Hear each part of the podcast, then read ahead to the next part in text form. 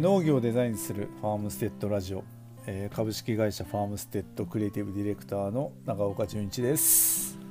えアートディレクターの阿部学です。よろしくお願いします。はいよろしくお願いします、えー、今回もですね、えー、リスナーの方からのご質問にお答えする回にしたいなと思います。毎回あのたくさんの質問いただいていいですねこのご質問いただくっていうのはぱ質問に答えるのはなんかやりやりやすいというかやりがいがあります、ね、やりがやりがいあります。はい。えー、今日のご質問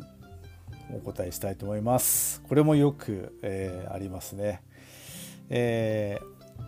今現状自社の農場の、えロゴマークはすでにあります。あるのですが、えー、新しく商品を作ることになりました。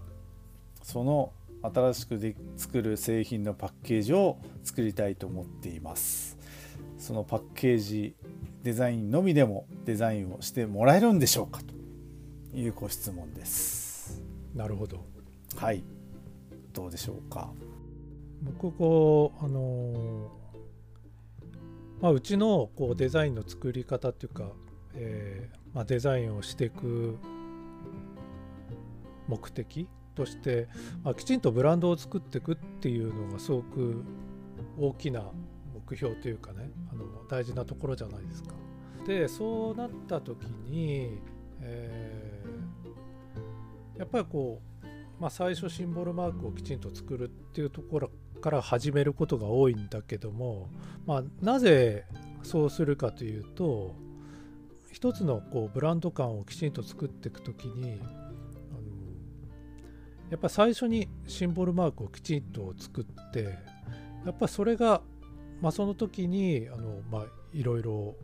使うカラーやマークの使い方やでデザインの、えー、運用の仕方なんかもきちんと決めて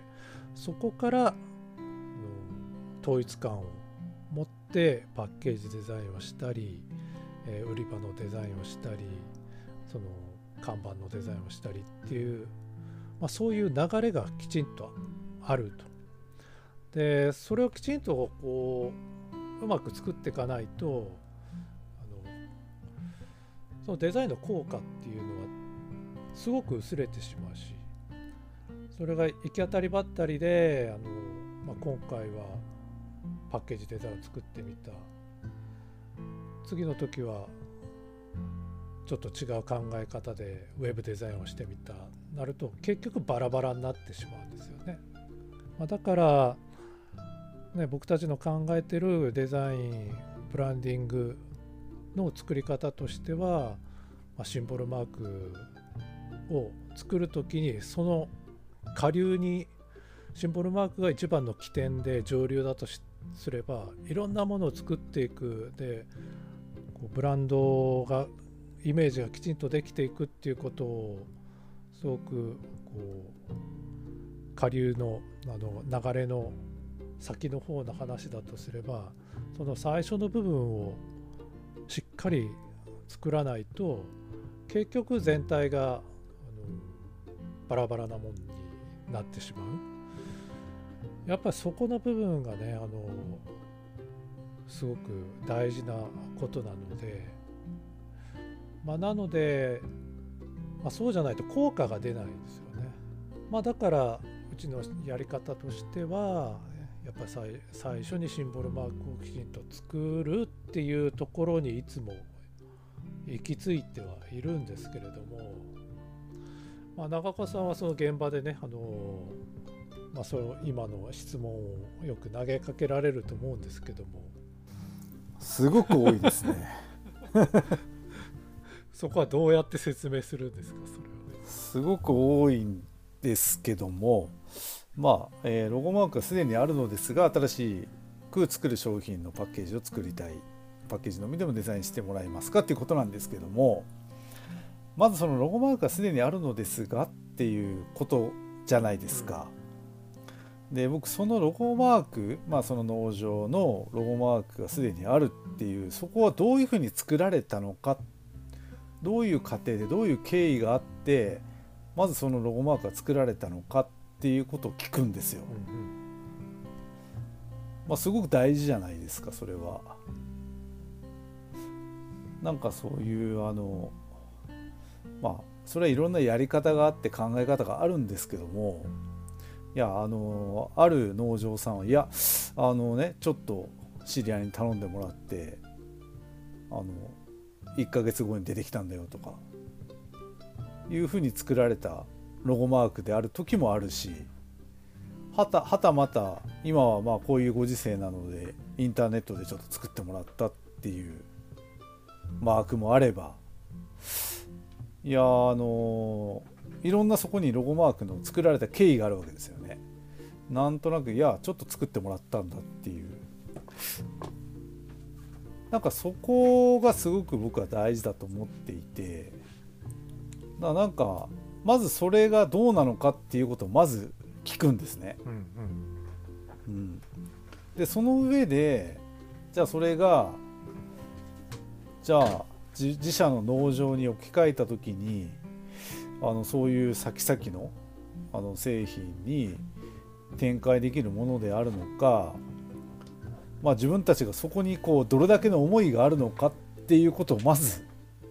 伺うんですよね。なるほどだそれにやっぱりこうデザインの質とか、まあ、クオリティってことももちろん大事なんですけどもまずそこの思いがないとダメなわけじゃないですか。いやなんかなんとなくできたものなんだけどとかってなるとまあ多分その時点であんまりそれは展開していく上ではふさわしくないしまあ思い的な気持ち的な部分ですね。であとはそのデザインのやっぱりもうクオリティとしてなんか設計されてるものであれば僕はいいと思うしあの別にこうシンボルマークを作り変えることが僕たちの仕事ではないんですけどもまずはそれ検証するべきだと思うんですよね。そういうことに今後の展開に耐えうるものなのかどうか果たしてそういうことがちゃんとあの想定されていてあの作られたものであるかどうかっていうことはすごく大事だと思っていて、